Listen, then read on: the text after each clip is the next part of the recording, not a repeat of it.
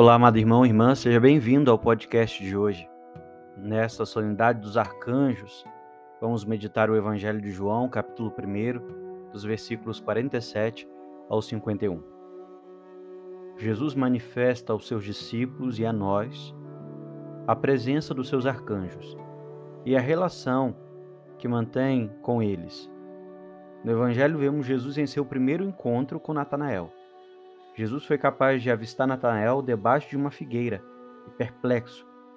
Ele foi reconhecido como um homem de verdade, um homem sem falsidade. O seu ver é um conhecimento profundo do homem e da sua história. É deste ser visto, notado, conhecido, que nasce a abertura à fé e a disponibilidade para o seguimento. Jesus disse: Tu crês porque te disse, eu te vi debaixo da figueira?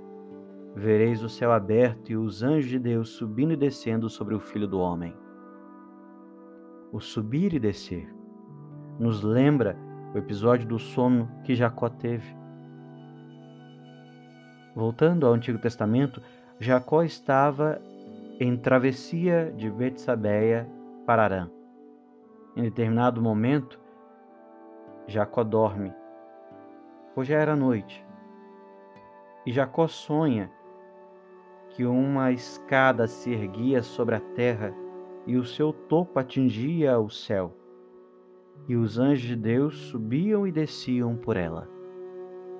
A partir desta passagem que relata essa escada que une a terra ao céu, Jacó enxerga anjos que descem e sobem por uma misteriosa escada, enquanto Deus está de pé junto, ali, ele comunica a sua mensagem. Reparemos a relação entre a comunicação divina e a presença ativa dos anjos. O mundo transcendente de Deus, o céu, está agora aberto.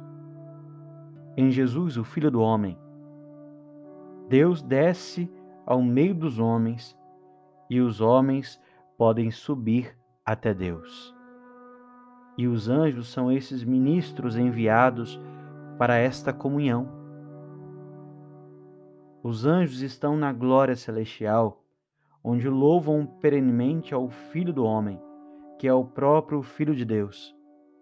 Os anjos o rodeiam e estão ao seu serviço, como menciona a primeira leitura, serviam-no milhares de milhares e milhões de milhões assistiam-no ao trono como diz o, o livro de Daniel, capítulo 7. Desse modo, Gabriel, Miguel e Rafael aparecem na Bíblia como presentes nas vicissitudes terrenas e levando aos homens, como diz São Gregório Magno, como nos diz esse grande santo, as comunicações por meio de sua presença e as suas mesmas ações que mudam decisivamente nossas vidas.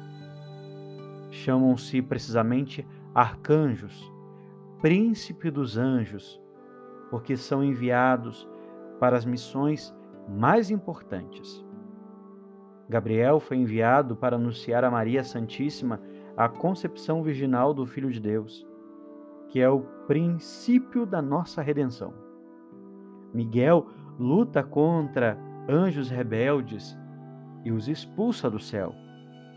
Nos anuncia desse modo o mistério da justiça divina, que também exerceu-se em seus anjos quando rebelaram-se, e dá-nos a segurança de sua vitória e a nossa sobre o mal.